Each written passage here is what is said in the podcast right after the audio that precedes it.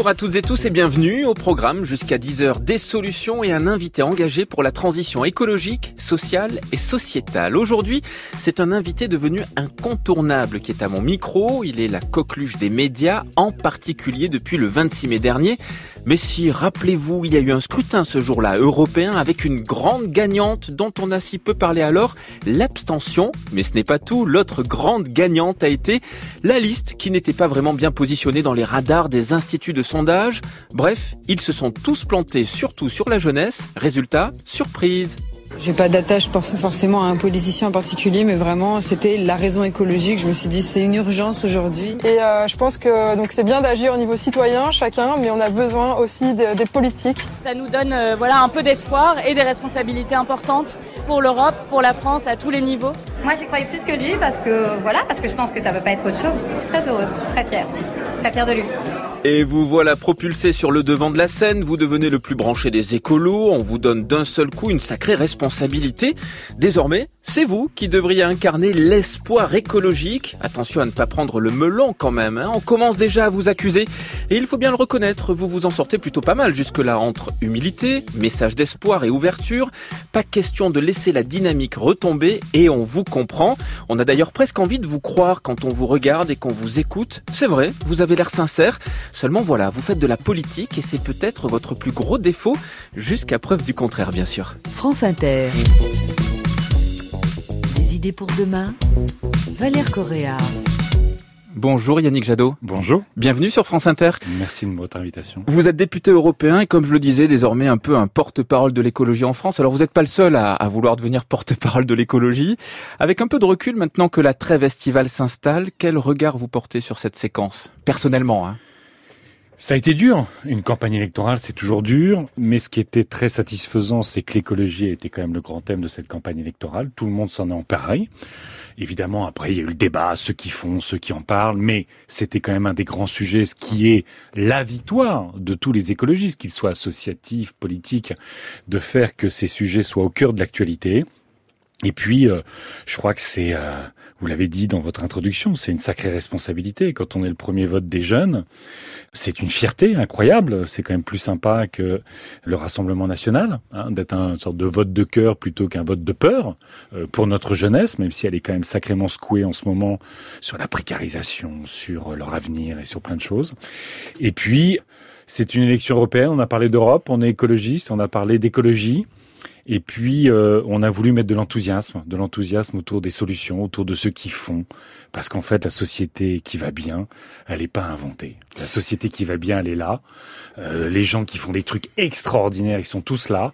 Et notre responsabilité, puisque vous m'avez interpellé à la fin de votre billet sur est-ce que mon défaut c'est d'être politique, ben ça deviendra une qualité si tout ce qui va bien dans la société n'est plus en marge des politiques publiques, mais au cœur des politiques publiques. On commence par le commencement, si vous le voulez bien. Comment ça vous a pris l'écologie? Euh, c'est pas un bouquin, c'est pas intellectuel. Euh, moi, j'ai passé toute mon enfance à la campagne, euh, dans un petit village de l'Aisne. Et mes parents adoraient évidemment la campagne et ils adoraient, on se baladait beaucoup dans la forêt, dans les bois. Donc pour moi, l'écologie, c'est d'abord le beau, c'est d'abord la nature, c'est une forme de liberté. Et puis c'est des émissions qui ont accompagné ma jeunesse. Vous, ça vous dit pas grand-chose, mais Christian Zuber, qui faisait des reportages à la télé. C'était l'époque de Cousteau. Après, il y a eu Bougrain. Et puis, évidemment, Nicolas Hulot, Yann Arthus Bertrand, Jean-Paul Jod, tous des, personnes qui ont montré que euh, notre planète elle peut être absolument magnifique, que il y a en chacun de nous du beau, et que être écolo, c'est déjà défendre le beau. On n'en parle pas souvent, parce que souvent on dit, euh, voilà, je suis contre ça. Et contre ça, il y a une solution. Mais au début du début du début, en fait, c'est le beau. Oui, il y a des auteurs. Et Après, il y a des auteurs. Et moi, j'ai des, moi, j'ai des lectures. Mais mm. ça, avant euh, euh, les Gordes, c'est tout ça. Moi, c'est Romain Gary, c'est Les Racines du ciel. Pour moi, c'est le plus beau bouquin écolo qui soit. Ce type qui sort euh, des camps de concentration et qui va défendre les éléphants en Afrique, parce qu'au fond, il dit défendre ce mammifère énorme, plus grand que nous, plus grand que nous, une forme d'animal anachronique dans notre développement dit euh, civilisé euh, de l'agriculture, des espaces sauvages réduits et tout ça. Mais il dit si on ne défend pas l'éléphant, on ne défend pas notre part d'humanité. Si on n'arrive pas à défendre l'autre qui est différent, on n'arrive plus à défendre l'humanité et à la fin ça finit en camp de concentration. Alors c'est cette histoire-là, mais pour moi c'est un bouquin absolument fondateur. Vos parents jouaient un rôle donc dans ce cheminement finalement et notamment ce rapport à la nature? Ouais, ouais, ouais. Euh, mes parents ont construit leur propre maison, ils étaient instituteurs à la campagne, mais euh, euh, malgré toutes les années qu'ils ont pris à à construire leur maison. Mon père, à la fin de sa vie, euh, c'était devant un des chênes qu'il avait planté, qu'il aimait s'asseoir. C'était de ça dont il était le plus fier. Et puis après, euh, moi, je suis parti euh, travailler, vivre au Burkina Faso. Évidemment, là, il manque une pluie l'été, c'est potentiellement la sécheresse et la famine. Après, je suis parti travailler au Bangladesh. Là, une pluie trop, ça peut être la catastrophe humanitaire liée aux inondations. Et vous voyez à quel point la vie est profondément lié euh, aux conditions naturelles. On le voit de plus en plus maintenant dans nos pays, nous qui pensions avoir dompté la nature. Donc tout ça euh, fait un lien assez extraordinaire entre euh, le beau, le lien entre nos vies et la nature, et puis la nécessité absolue, si on, on aime l'humanité, de protéger la nature. C'est quoi l'étape d'après, alors après ces voyages, après cette enfance, pour décider de s'engager et de faire votre part, mais par l'outil politique ça a d'abord été après le, Bangladesh, je suis rentré à, à, Solagral, qui était une association que dirigeait euh, Laurence Tubiana, qui s'occupait beaucoup des négociations commerciales, des négociations climatiques. C'était les années 90 et les années bénies des Nations Unies. Il hein, faut se souvenir les conférences sur le social, les conférences sur les femmes. Enfin, il y avait vraiment cette idée que après la chute du mur de Berlin, la communauté internationale allait s'emparer, créer du droit dur euh, international, du droit pour les femmes, les hommes, pour la nature. Puis ça a été euh, avec José Bové, euh, aller se battre avec les paysans sans terre au Brésil, euh, combattre l'agenda de l'Organisation mondiale du commerce à Seattle, contribuer à organiser le Forum social mondial. Et puis après, je suis rentré à Greenpeace. J'ai dirigé les campagnes de Greenpeace, une, une organisation absolument, absolument formidable. Mhm. Et puis là, euh, après le Grenelle de l'environnement, dont on avait été des acteurs, il y avait cette idée que ça y est, euh, le débat au niveau international, pas simplement en France, est sur les solutions. On est plus simplement sur l'alerte. Et puis il n'y a pas d'incarnation politique de ces solutions à la hauteur des enjeux. L'Europe est un espace politique qu'il faut absolument conquérir pour sauver le climat, pour sauver la biodiversité. Et donc, ça a été en 2009 l'aventure d'Europe Écologie. Yannick Jadot, euh, quand on veut faire cette transition, il y a souvent des dernières fois. Vous vous souvenez d'une dernière fois qui a compté pour vous? Dans le cadre de votre transition. Hein. J'ai bien compris, j'ai bien compris. Quand je me suis abonné à Enercop pour ma, fourniture euh, d'électricité, passer sur une énergie. Euh, Donc la dernière fois que vous étiez chez EDF, la dernière fois que j'étais chez pas tant EDF, que j'étais de l'électricité nucléaire mm. et que j'ai choisi de l'électricité renouvelable 100% citoyenne. Je pense que euh, ça fait partie des, des actes qu'on peut poser facilement, très facilement, ça prend quelques minutes. Et ça coûte un petit peu plus cher. Ça coûte un petit peu plus cher, c'est vrai. Mm. Mais il faut faire ça en même temps que on installe des trucs pour éteindre l'éveil, tout ça. Bon voilà, pour essayer aussi euh, d'économiser l'énergie. Mais euh, vous savez, EDF, euh, qui est en train d'être nationalisé, ça nous coûte quand même des dizaines de milliards d'euros en tant que contribuable. Alors c'est pas sur notre facture, mais en tant que contribuable, ça nous coûte extrêmement cher. Au-delà du fardeau des déchets, des risques pour des centaines de milliers d'années. Et donc, euh, euh, c'est un geste simple qui transforme fondamentalement notre société. La dernière fois dont vous parliez, c'est le passage chez un fournisseur d'électricité, une coopérative, mmh. donc euh, Enercop. C'est vrai que, mis à part le petit supplément tarifaire qui est autour de 10% du tarif réglementé, c'est pas très compliqué à faire. Mais il y a des dernières fois qui sont parfois un peu plus compliquées à faire. Par exemple, quand on décide de faire grandir bébé et de ne plus jeter ses couches. Bonjour Léa Minot. Bonjour Valère. Alors je ne sais pas si vous pouvez calculer dans votre vie de papa Valère le nombre de couches que vous avez jetées, mais il paraît qu'il faut environ une tonne de couches par enfant. Et pourtant, et pourtant le bébé pourrait très bien se passer de couches si on était à l'affût de ces signes, et cela s'appelle l'hygiène naturelle infantile, et c'est ce qui a permis à Stéphanie de ne plus mettre de couches à sa fille.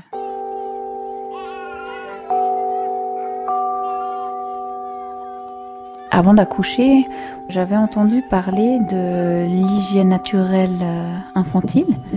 Je m'appelle Stéphanie et la dernière fois que j'ai acheté des couches jetables, c'était en 2016. Ma fille est née en mars 2016. J'avais un problème d'autonomie euh, à la suite de l'accouchement, donc on a fait euh, comme on a pu au début. Et on a utilisé des couches euh, jetables pendant environ 2-3 mois. Et en fait, bah, ça faisait quand même pas mal de couches à acheter, à changer, à utiliser et à mettre dans la poubelle. Ça me choquait d'avoir autant à jeter tous les jours et à me dire, ben voilà, c'est que le début. Jusqu'à deux ans, j'arrivais pas à me dire, mais mon Dieu, toutes les couches qui vont être jetées, c'est incroyable. Et on avait lu euh, le livre de Ingrid Bauer. Son couche, c'est la liberté à la redécouverte de l'hygiène naturelle du bébé. Moi, je le dirais comme ça, c'est ne pas mettre de couche à son enfant, d'être à l'écoute quand il nous indique qu'il veut faire ses besoins pour qu'il puisse se soulager sans se salir, en fait. Je me rappelle, on avait fini le paquet de couches jetables, le magasin était fermé et on s'est dit mais comment on fait? Pourquoi pas euh, essayer de plus mettre de couches? Il y a quand même un petit, euh, une petite barrière euh, psychologique par rapport à toutes ces fuites. Ah, c'est là qu'on a été vraiment surpris de voir le nombre de fois que les bébés ils font pipi. En fait, quand on commence à changer une couche, bah il y a eu déjà 6 ou 7 euh, pipis qui ont été faits tellement ils font régulièrement. Déjà les signaux ils sont très clairs. Au début, euh, c'est très minime. C'était par exemple, avant, elle se tortillait pas. Tout d'un coup, pourquoi elle se tortille? Et hop, elle faisait pipi après. Donc, dès qu'on voyait qu'elle se tortillait, hop, on la mettait par-dessus un petit pot qu'on avait improvisé pour ça je ne me rappelle pas qu'il y a eu de raté avec les selles. Par contre, les pipis, c'est vrai qu'il y a eu un peu des ratés. Euh, la première fois qu'il y a eu un petit raté la nuit, il se trouvait que mon enfant était euh, posé sur mon ventre. Je me rappelle que j'ai eu ce mouvement, pas dégoûté, mais un peu euh, mal à l'aise. Et ça m'a permis de me rendre compte les blocages que j'avais de dédramatiser et de me dire oh là là mais c'est pas grave j'ai moins stressé et bizarrement il y a quasi plus eu de ratés et en fait c'était plus facile la nuit d'entendre tout de suite quand elle se réveille alors que la journée on est occupé il fallait être beaucoup plus attentif on était dans une démarche de maternage proximal comme on appelle ça on n'avait pas de poussette on porte le bébé euh, tout le temps avec nous on fait du cododo.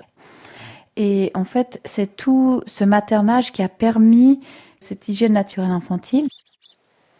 Je me rappelle que je racontais à ma belle-mère, oh, c'est incroyable, on se balade et puis tout d'un coup, euh, elle indique qu'elle veut faire pipi. J'ai le temps d'ouvrir chefs de portage et de lui baisser ses petits habits pour qu'elle puisse faire pipi. Et ça marchait. Et en fait, ma belle-mère, elle disait oui, oui, et puis elle voulait être gentille. Et une fois, elle est venue en balade avec nous. Et elle a vraiment vu ça. Et elle était sidérée. Elle ne pensait pas que c'était possible. Je pense que si elle était dans une poussette, c'est plus difficile. Avec toi. Tu veux jouer avec moi? Et à quel âge on peut dire que votre fille est devenue propre alors? Pour moi, elle, était presque propre depuis le début. Ah. Et ça existe dans d'autres pays? L'hygiène naturelle infantile, c'est pas du tout euh, nouveau. Hein. C'est juste que dans peut-être je dirais plus les pays occidentaux riches. C'était comme un luxe d'avoir des couches jetables. Mais en fait, maintenant, je le vois pas comme une source de confort ou d'inconfort. C'est juste euh, une prise de conscience et une autre façon de, faire euh, pour être en harmonie avec soi et avec euh, notre environnement. Je me dis, oh, moi je suis, je suis, tellement heureuse d'avoir vécu cette expérience, d'avoir essayé et de me dire que j'ai pas contribué à faire toutes ces tonnes de déchets. C'est un soulagement. Alors juste un petit détail personnel, suite à cet enregistrement, j'ai moi-même décidé de ne plus mettre de couche à ma fille de 6 mois. Et outre le bonheur de ne plus remplir ni poubelle ni machine à laver, j'ai surtout remarqué qu'elle pleurait beaucoup, mais alors beaucoup moins qu'avec une couche. Et ça, je me dis que c'est sans doute parce qu'elle se sent bien mieux comprise. La dernière fois que j'ai utilisé des couches jetables, merci Léa Minot et à la semaine prochaine. Merci Valère. Yannick Jadot, quand un rapport sur la toxicité de certaines couches jetables sort et que rien ne bouge, je crois même qu'on n'a jamais su qui euh, qui avait été épinglé, c'est ça Il y a des attaques des associations de consommateurs pour réclamer les noms de l'État. L'État ne donne pas les noms. Mais alors ça veut dire quoi? C'est aux consommateurs de se mobiliser euh, une fois de plus? C'est aux consommateurs de se mobiliser. Il y a un échec dans notre pays qui est euh, l'action de groupe. Euh, il y a une loi qui était censée favoriser les actions de groupe, il y en a quasiment aucune, parce que finalement, euh, il y a eu tellement de contraintes, que ce soit sur le diesel, que ce soit sur les couches, la toxicité, tout ça. Finalement, on a tout fait pour que les citoyens et les consommateurs ne puissent pas demander des comptes aux entreprises. Et ça, c'est catastrophique. Alors c'est vrai que sans aller forcément à à supprimer les couches. Bon, il y a aujourd'hui euh, des couches lavables, il y a des systèmes. Moi, j'avais vu à Angers, y compris, c'était passionnant parce que la boîte essayait de travailler avec les crèches mmh. euh, publiques et ils avaient monté des couches lavables avec les puricultrices parce qu'il faut que ce soit pratique. Il ne faut pas simplement que ce soit écolo. Il faut que ce soit pratique. C'est à, ce, moment-là qu'on montre l'exemple aux parents aussi. Bien hein, sûr, c'est un moment d'éducation. Exactement, c'est un mm. moment d'éducation. Et puis surtout, il faut que ça reste pratique parce que euh, c'est vrai que euh, bon, moi, mes enfants sont vieux aujourd'hui, donc euh, j'ai pu ce souvenir ni olfactif ni ni pratique. Mais mm. c'est bon, un, un, peu la galère quand même. Hein. Ça a été les couches jetables pour eux. Ouais, c'était les couches jetables. Mm. Ouais. Yannick Jadot, j'aimerais bien qu'on parle de la société que vous imaginez, mais aussi de, politique un peu sur le fond et surtout sur la forme. Moi, je me demande si la politique est vraiment un levier de changement. On va en parler juste après Aretha Franklin sur France Inter.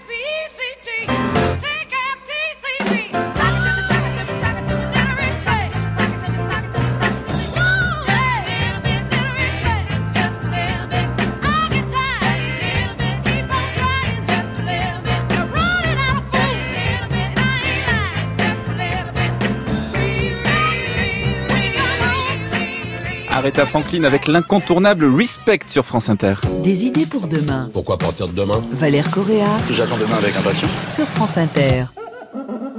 Mon invité cette semaine est Yannick Jadot, député européen. Yannick Jadot, les, jeunes ont été au rendez-vous de l'écologie, donc euh, le, le 26 mai dernier. C'est peut-être plus l'adhésion à une cause qu'à un parti à laquelle on a assisté, non? Ah ben, J'espère. J'espère qu'on vote pas pour un parti politique euh, pour avoir des élus. On vote pour des idées, on vote pour des solutions, on vote pour une cause. Et euh, enfin, c'est quand même ce truc des, des jeunes, c'est quand même incroyable. Ces jeunes de 16 ans, 17 ans, 18 ans qui se mettent en grève, qui disent euh, c'est notre avenir, c'est notre destin collectif. Vous vous dirigez vous nous abandonnez un futur euh, totalement dingue. Enfin, moi, je trouve ça génial. Donc, euh, ça peut être euh, explosif aussi quand même. Hein. Ils vont demander des comptes quand même à un moment donné. Enfin, il faut. écoutez, mm. on peut, je mentionnais tout à l'heure Jean-Paul Jaude. Hein. Nos enfants nous accuseront. Ça y est, nos enfants nous accusent. Et que si à un moment donné on a une responsabilité politique, je l'ai dit, c'est de. Pour moi, l'écologie, si vous voulez, c'est à la fois de la protection et de la projection c'est de la protection de notre quotidien, c'est la protection de la nature. Mais pour une société, c'est être capable de se projeter, se projeter dans le futur, Si c'est le chaos climatique et l'anéantissement du vivant, on se projette pas tout devient chaotique. C'est l'espace pour tous les communautarismes, tous les replis identitaires. S'il n'y a pas d'avenir, franchement, euh, je vois pas pourquoi on aurait une société apaisée. En revanche, si on a un avenir, si on arrive à se projeter dans le temps et qu'on arrive de nouveau à se projeter dans l'espace en tant que communauté humaine, voilà, c'est notre seule responsabilité vis-à-vis de nos gamins. Il y a un constat qu'on fait tous, c'est que l'écologie, désormais, euh, ça a cristallisé. Alors, le climat surtout, et puis euh, maintenant la pollution, le plastique et plein d'autres sujets. Donc, ça, à la fois, ça fait l'actualité et on voit bien que l'opinion se fédère autour de, Mhm. de cette question-là. Moi, ce qui m'interroge aussi, c'est pourquoi on voit pas un sursaut populaire plus fort dans les faits, dans les actes? J'ai pas l'impression que ça bouge tant que ça, en tout cas pas vite et fort et tout le monde, quoi. Alors qu'il y a urgence, enfin, c'est le moins qu'on puisse dire, non? Il y a Pourquoi urgence. Il y a urgence, mais un, on est quand même dans un système français où l'exemplarité de l'État est assez essentielle dans nos comportements individuels. Il y a quand même dans le système français une forme parfois d'infantilisation qui fait que l'État doit faire, doit faire parfois y compris pour nous. Et c'est vrai que depuis euh, tant d'années, malheureusement, euh, les États, pour le moment, n'ont pas été exemplaires. Regardez sur les questions de fiscalité, sur les questions de transport. En permanence, soit on est dans l'anticipation, soit euh, c'est les plus vulnérables d'entre nous qui sont déjà les premières victimes, mais qui sont percutés socialement par les mesures écolo.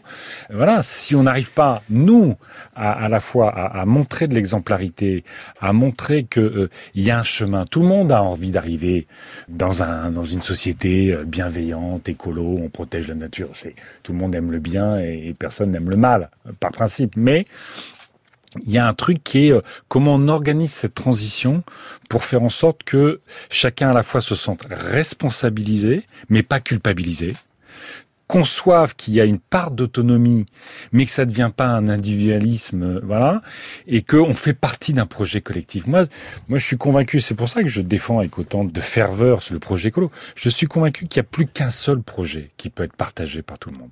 C'est le projet écolo. Je pense pas qu'il puisse y en avoir un seul d'autre. Sinon, c'est des projets de haine.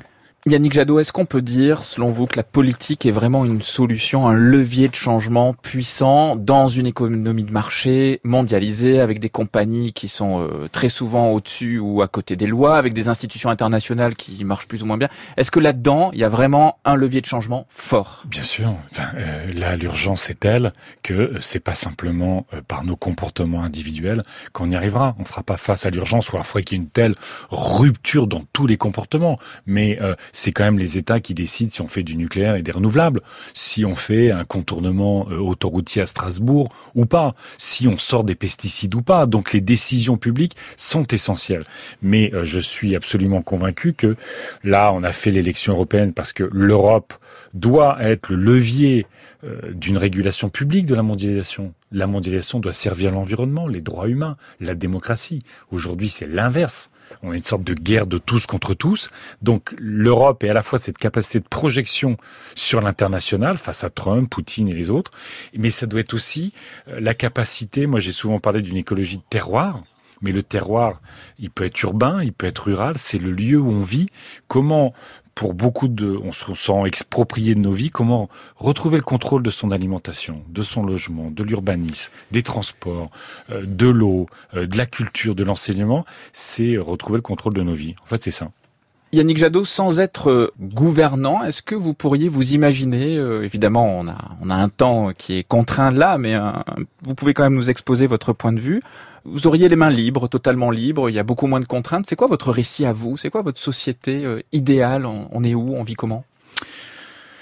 Euh, c'est une société qui, parce qu'elle s'est réconciliée avec la nature, et ce que j'essayais d'exprimer là, cette, cette notre capacité, comme dit un peu Bruno Latour, à atterrir, à reconstruire à partir de nos terroirs, de nos territoires, une société ouverte, une société où on est on est serein, donc on est plutôt bienveillant, donc l'autre est plutôt un ajout qu'un retrait, plutôt un, un allié qu'un adversaire.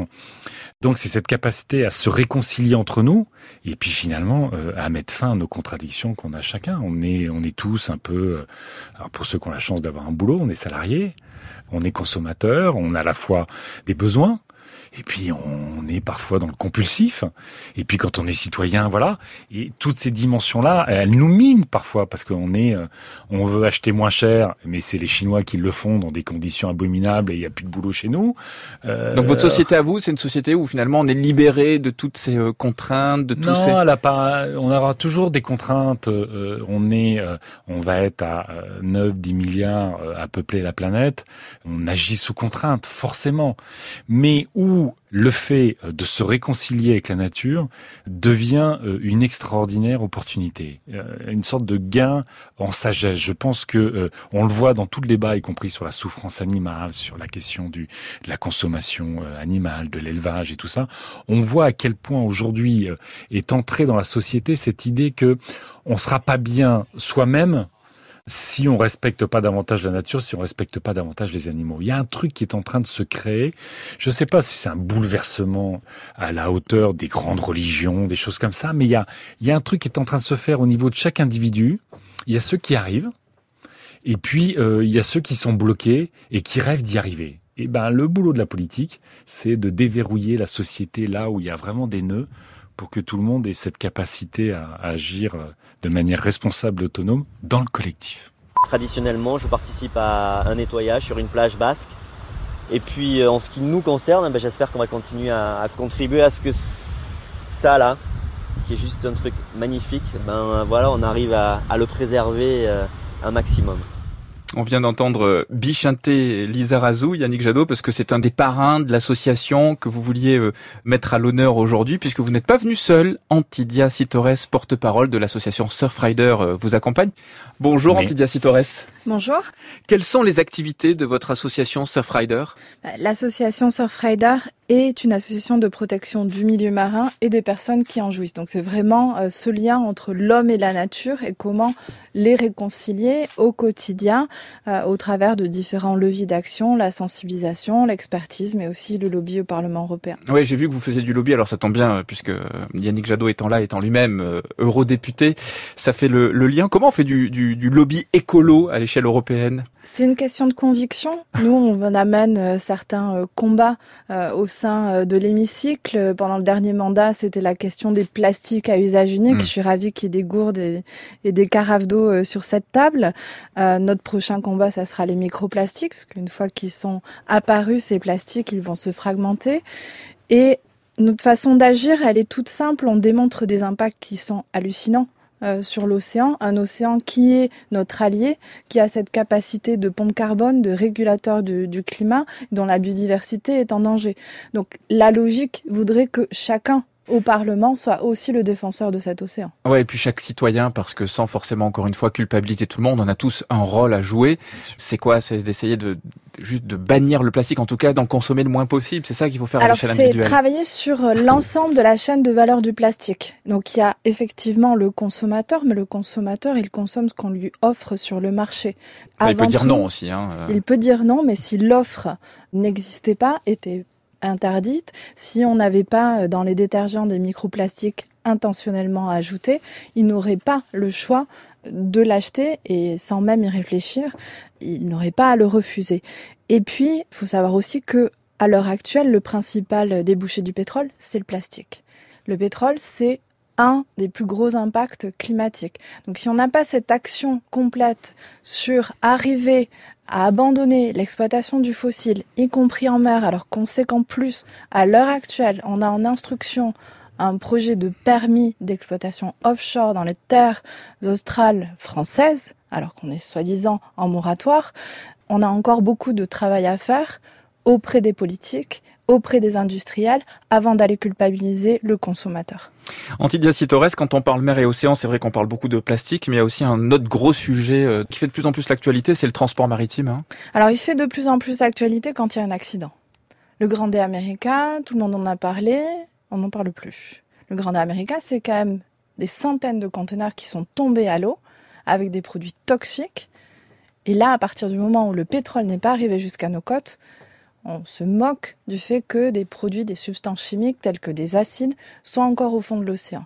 Donc nous, un de nos combats, c'est pour Surfrider de faire en sorte qu'il y ait une véritable traçabilité de ces conteneurs et une véritable prévention à la source. Il faut savoir qu'il n'y a aucune convention internationale qui ne traite de ce sujet et ni de directive. Antidia Torres, merci beaucoup. Vous êtes porte-parole de l'association Surfrider Europe. Merci beaucoup d'avoir accepté l'invitation de Yannick Jadot.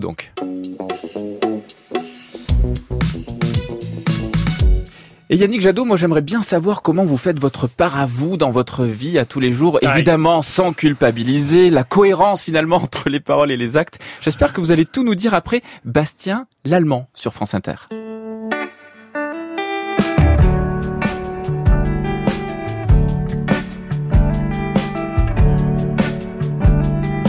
Viens, mon ami, partons le cœur léger, la route est longue. Avant midi, nous devons arriver, la route est longue.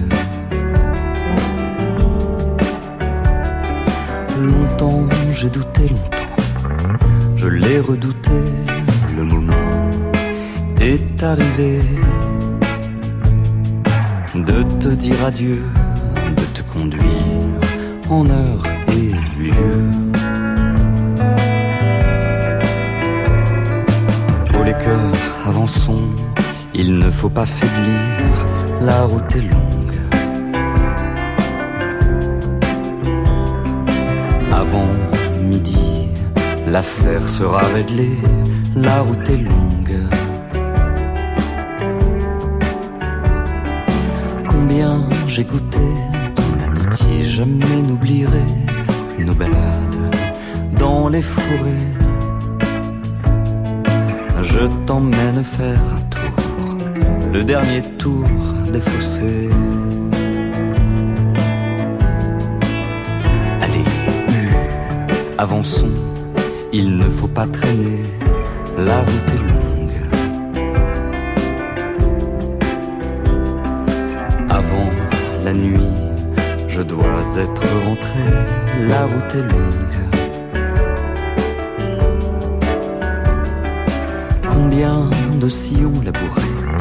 Combien de saisons et combien d'acres de blé.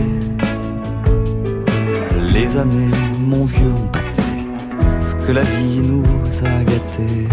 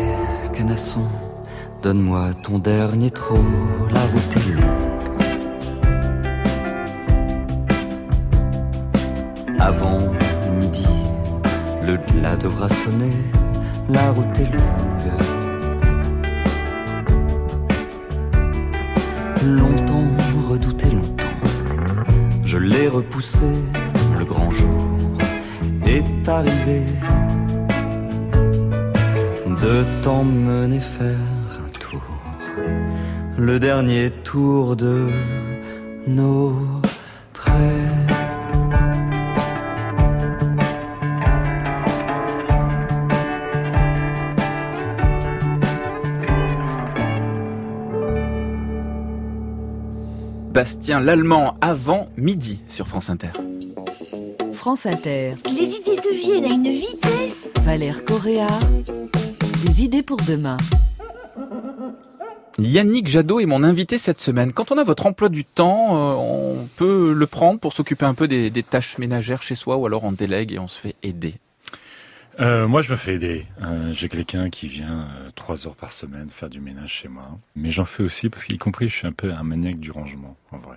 Vous êtes quelqu'un qui s'implique dans, euh, dans Ah oui, tâches dois, du oui, quotidien, oui, etc. Tout à fait, tout à fait, absolument. Vous êtes quelqu'un normal, quoi. Oui, en plus j'aime bien, j'aime bien cuisiner quand j'ai le temps et quand vous cuisinez, il faut, faut faire la vaisselle, il faut ranger, c'est normal. C'est peut-être remettre euh, un pied dans la porte, mais il y a de plus en plus de gens qui revoient leur façon euh, d'utiliser les produits ménagers. On a vu qu'il y a un peu il y a eu une période de boulimie hein, de- de- des produits ménagers pour tout et n'importe quoi. Et puis on revient un peu aux essentiels. C'est l'occasion d'abord de faire attention à sa santé, mais souvent aussi de faire des économies et de penser à la planète. On va en parler avec Camille Dufetel. Vous êtes rédactrice en chef de l'infodurable.fr. Bonjour Camille. Bonjour Valère. Une cuisine de 1958, c'est un véritable laboratoire où tout a été conçu pour économiser le moindre geste de la ménagère. Mais comment utiliser au mieux tous ces petits génies du logis? Les encyclopédies sont là pour répondre aux problèmes de la femme d'intérieur et lui livrer les meilleures formules d'une science exacte ou presque. Avec les facilités qu'offrent aujourd'hui les produits d'entretien, les servitudes du ménage passent au rang de jeux de prestidigitation. Allez, on jette un coup d'œil dans le rétroviseur des solutions et on parle ménage, Camille. Oui, alors on reprend ma machine à remonter le temps. Alors elle marche à l'énergie euh, solaire, hein, rassurez-vous. Bon. Direction les années 60 en compagnie de Solange, ma grand-mère, qui reçoit du monde aujourd'hui. Et qu'est-ce qu'on fait dans ces cas-là? Eh bien, on fait le ménage, hein, histoire d'avoir une maison nickel. Ma grand-mère sort ses chiffons, hein, ce sont des bouts de vieilles chemises de nuit ou de vieux pyjamas. Elle prend un peu de vinaigre aussi hein, pour nettoyer ses vitres. Tout le monde s'y met dans la famille. Mon grand-père euh, vient lui filer un coup de Il prend du savon noir qu'il met dans l'eau. Il bat tout ça au fouet. Ça va servir à laver euh, le carrelage. Et comme rien n'arrive par hasard, les enfants sortent du bain. L'eau servira à nettoyer la cour et la terrasse. Donc on est dans un scénario très années 60 effectivement, mais aujourd'hui ça se passe plus vraiment comme ça, enfin en tout cas pas toujours. hein. Bah non, pas tellement. hein. Par exemple, quand je vais chez mon amie euh, Karine, qui organise une petite fête et qui veut que je vienne l'aider un peu avant à préparer et à nettoyer, le kit de ménage, hein, c'est toujours le même. Le nettoyant multi-usage pour la cuisine, de l'eau de javel, un petit coup de désodorisant pour purifier l'air euh, ou pas d'ailleurs. Les lingettes jetables aussi pour nettoyer euh, le plan de travail. Et puis quand la fête se termine, elle fait sa vaisselle avec un produit à l'amande douce qui non seulement est censé bien dégraisser les plats, mais qui en plus rend les mains douces. En tout cas, c'est ce qui est écrit. Le problème de tous ces produits, euh, c'est déjà évidemment leur nombre et puis tous ces composés organiques volatiles qui vont polluer finalement l'air de la maison. Et ça, on le sait pas forcément. hein. Bah voilà, sans compter que souvent leurs composants euh, chimiques sont aussi susceptibles de polluer l'eau et les sols. Bah, la question maintenant, c'est de savoir comment les remplacer. Eh bien, peut-être tout simplement en faisant comme Solange, votre grand-mère, non Voilà. C'est ça? En réutilisant effectivement tous ces produits d'entretien naturels, hein, comme le savon noir, qui ont toujours fait leur preuve finalement, en revenant à plus de simplicité. Et d'ailleurs, ça revient, hein, je ne sais pas vous, mais autour de moi, je sens que ça bouge. Je vois quand même certains amis et de la famille aussi euh, ressortir euh, bah, le bicarbonate de soude, le vinaigre blanc, du citron et puis euh, du savon de Marseille. Ces produits, ils ont chacun leur vertu, absorber les odeurs, dégraisser, déboucher les canalisations ou tout simplement nettoyer. Et puis ils se retrouvent partout, dans les grandes surfaces, dans les enseignes bio. Vraiment, euh, c'est loin d'être euh, la croix et la bannière pour en trouver. Oui, et puis en plus, tous ces ingrédients, on peut les utiliser pour euh, réaliser ses propres recettes. hein. Voilà, des recettes, il y en a plein. Souvent, elles ne sont pas très compliquées à réaliser.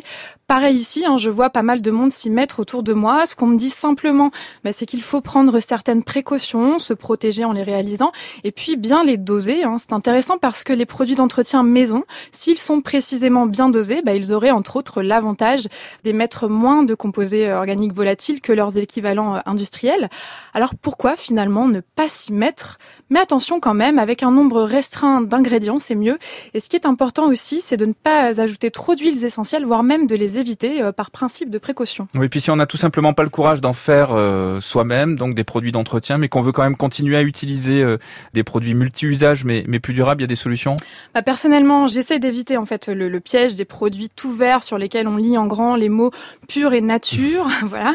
Par contre, je vais regarder de plus près ceux qui comportent l'écolabel européen. Voilà, donc privilégier en fait si possible les produits labellisés. On peut repérer aussi le label EcoCert, Nature et Progrès, etc. Pourquoi? Eh bien parce que ces labels, bon, ils ont tous euh, leurs critères évidemment, mais ils impliquent globalement moins de rejets toxiques et des produits plus facilement biodégradables. Et puis on en parle peu, hein, mais ça peut être bien aussi tout simplement d'opter pour le nettoyage à la vapeur. Ça permet de dissoudre les graisses et ça nettoie vraiment bien. Voilà, quoi qu'il en soit, l'essentiel c'est euh, d'aérer euh, son logement, Camille, à peu près euh, 10 minutes par jour, le matin et le soir. Pour plus d'infos sur le ménage écologique et bien d'autres solutions, c'est sur l'infodurable.fr. Merci Camille. Yannick Jadot, si tout le monde vivait comme vous, l'avenir de l'humanité serait dégagé, c'est bon, on est sauvé Euh, je suis pas certain. J'aimerais le croire, mais je suis pas certain parce que c'est vrai que bon, je me déplace plus qu'il le faudrait. Alors euh, plutôt en train, mais quand vous faites une conférence internationale sur le climat, euh, vous prenez l'avion. Malheureusement. Là, c'est la fin qui justifie les moyens, comme on dit. Ouais, enfin, faudrait qu'encore ces conférences internationales servent vraiment à quelque chose, mais euh, l'idée quand Vous pouvez annoncer sur France Inter ce matin que vous allez arrêter ces trucs-là, mais j'ai la hein. dernière fois, quand c'était la conférence à Katowice, donc au pays du charbon, où euh, vous respirez l'équivalent d'un paquet de clopes par jour, tellement le, le- voilà, où le, le, le- le charbon est mis en parfum, en savon quasiment. Donc euh, là, vous vous interrogez est-ce que euh, je participe encore à euh, la construction d'une communauté internationale qui lutte contre le climat, ou simplement je participe à un exercice de foutage de gueule où les dirigeants passent les uns après les autres, de moins en moins souvent d'ailleurs pour promettre et ne rien faire. Euh, Conclusion Conclusion, euh, je pense qu'on peut pas s'aligner sur Trump qui dit que la communauté internationale ça sert à rien. Il faut qu'il y ait un espoir dans euh, dans les négociations internationales, mais j'avoue que je doute à chaque fois. Donc, euh, mais là l'année prochaine à, à Chine, il y a la grande conférence internationale sur la biodiversité. Il va falloir enfin, je vais dire, euh, agir à l'échelle internationale pour euh, protéger. Donc je me déplace. Après, euh, bien sûr, le vinaigre, ça, ça marche très très bien quand même. Ça. Voilà, c'est pour le ménage. Non, mais ça c'est Ouais. super efficace. Je réduis, j'ai fortement vinaigre réduit. blanc d'alcool, Voilà, ouais. euh, euh, j'ai fortement réduit euh, ma consommation de viande, mais je continue à manger de la viande. Vous êtes Euh, flexitarien, comme on dit. Ouais, j'aime pas ce terme qui est un terme de de, de sorte de de, de, de truc J'ai vu un beau stand flexitarien au salon de l'agriculture. Voilà, c'est voilà, justement. Donc ça, ça fout, dès que vous avez un stand comme ça au salon de l'agriculture, ça fout tout de suite la trouille. Si sauf c'est à côté de la, la FNSEA et de l'UPP, la, Mm. la, la fédération euh, de ceux qui font les pesticides. Euh, non, voilà. euh, Donc, manger de la viande, de qualité, manger de la viande de qualité, Ouais, ouais. des- de la viande de paysans, boire des vins nature. Ah oui, ça, Euh, vous aimez bien les vins ah ouais, J'adore les vins nature, c'est extraordinaire. À consommer avec modération, mais c'est un bien plaisir. sûr, bien sûr, quand il fait chaud, quand évidemment pas avant de conduire ou je sais pas quoi, mais c'est un immense plaisir. Et puis les, les, les vignerons qui font ça, quand vous les rencontrez, c'est un tel bonheur. Ils vous racontent leur métier, c'est un tel bonheur, leur truc, comment ils arrivent à, des fois ils vont planter des trucs à la pleine lune et tout ça, c'est génial. Et dans vos euh, autres euh, bonnes pratiques, comme on dit, euh, est-ce que vous avez par exemple certaines habitudes pour faire vos courses alimentaires, pour vous habiller? Le textile, Bah, j'ai c'est la deuxième industrie la plus polluante une- du monde. J'ai une ancienne de, de, de produits de produits bio euh, à côté de chez moi. Euh, quand vraiment, il faut que j'aille juste à côté de chez moi parce que c'est vrai que les horaires sont pas toujours machin. Donc bon, mais j'achète du bio quand même, mais qui est malheureusement du bio industriel, mais c'est toujours du bio. J'aime bien euh, l'entreprise euh, 1083 euh, qui fait des jeans avec des, Made in des- France. made in France, des Mhm. teintures bio, euh, du coton bio. Ça, par exemple, je trouve ça génial. Vous n'avez pas le sentiment que c'est quand même paradoxal Alors je sais bien qu'il faut déculpabiliser, etc. Mais beaucoup de personnalités engagées, des vraiment des porte-paroles Ouais. de l'écologie, le disent elles-mêmes. hein, euh, c'est vrai que je fais pas tout comme il faudrait, j'ai pas complètement fini ma transition, etc. Vous parliez d'exemplarité de l'État tout Ouais. à l'heure. Il faudrait pas Si. aller plus loin. Et, si, et- mais euh, euh, mais c'est quoi à la il fin faut, c'est- À la fois, euh, faut pas tomber dans le truc euh, euh, Des magots de nos détracteurs sur euh, l'écologie, c'est une douche froide par semaine dans le noir. Donc c'est pas ça l'écologie. Euh, l'écologie, elle est joyeuse, elle est heureuse. Voilà, il faut utiliser avec sobriété et, et raison euh, nos ressources. Mais euh, voilà, moi je suis pas parfait, mais c'est c'est un chemin et je veux dire, on a tous nos zones de paradoxe, faut pas les nier. C'est, je pense que c'est lié à la nature humaine. C'est pas grave. Après, faut faire gaffe. J'ai dit, euh, moi, je mange de la viande et j'entends bien, mais j'adore euh, de voir des, des élevages dans les euh, dans la montagne. J'adore ça. Par exemple, euh, j'ai euh, Benoît Biteau, qui est un paysan résistant, qui rentre au Parlement européen et il a fait sa conversion, la, la, la, la ferme de son père, et, et il traite bien les animaux. Et il fait tout ça avec respect et, et tout ça. Moi, j'aime bien. Enfin, je je, je voilà, faut pas nier nos paradoxes et pourtant faut toujours essayer d'avancer, toujours mieux faire, faire gaffe. Faut faire gaffe. Hmm. Quand euh, on parle justement du rôle des citoyens euh, pour pousser la transition, ça demande quand même une volonté un peu hors norme, non de, de justement de mettre le curseur, d'avoir plus d'ambition pour faire sa transition face à l'injonction du marketing, face au système en place, face aux écrans, face au peu de temps dont on Bien dispose. sûr, moi je, je me bats euh, aujourd'hui euh, beaucoup contre les constructeurs automobiles dont les bagnoles, y compris qui nous vendent aujourd'hui, explosent les normes de pollution. Ils fraudent de manière criminelle au sens de, de l'impact que ça a sur notre santé sans qu'il y ait personne qui dise rien. Donc ça, ça me fout absolument euh, en rogne. Mais encore une fois, je veux dire, on a l'espace des bonnes solutions. Euh, moi, je parlais de mon rapport à la viande. Aujourd'hui, dans nos sociétés à nous, pas partout, dans nos sociétés à nous, au fond, euh, manger de la viande, c'est une forme de luxe. Hmm. Parce que on sait comment s'en passer. Donc, c'est un truc de fou, ce qui est de dire euh, toute la souffrance animale même, c'est au fond une forme de luxe parce qu'on pourrait s'en passer, on sait comment faire. Mais voilà, euh, quel est le chemin de la transition qui fait que petit à petit on réduit de plus en plus, mais rarement, mais de temps en temps, une belle entrecôte. Waouh vous dites que c'est important que l'État montre l'exemple, ce devoir d'exemplarité face à euh, finalement une forme d'inertie. Euh, euh, beaucoup de gens se, se, mobilisent et passent par la case petits gestes. On en termine par cette question. C'est la dernière question de l'émission justement. Est-ce que ça compte vraiment ces petits gestes? Bien sûr, bien sûr. C'est pas toute la solution. Mais il est évident que si la société aujourd'hui ne pousse pas les responsables politiques, ça le fera pas je veux dire, les États sont prisonniers du vieux monde. Euh, c'est Monsanto qui a table ouverte à Bercy, à Matignon, à l'Élysée. C'est pas les petits artisans, c'est pas les PME, c'est pas les paysans bio qui font le siège des administrations. Donc les États sont euh, de manière presque structurelle trop prisonniers des lobbies. Donc il faut que la, la société envoie le, le signal, on est prêt, on avance, et euh, allons-y, euh, faisons de grands pas ensemble. Merci Yannick Jadot d'avoir accepté mon, mon invitation. On rappelle votre dernier livre, Bel été également. Aujourd'hui, tout commence. C'est paru aux éditions Les Liens qui libèrent.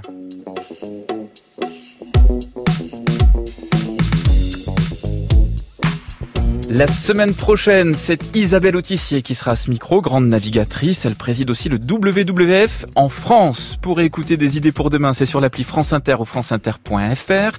Cette émission a été réalisée par Jérôme Boulet, préparée par Antoine Vandeville, à la technique Grégory Wallon et à la programmation musicale Djoubaka.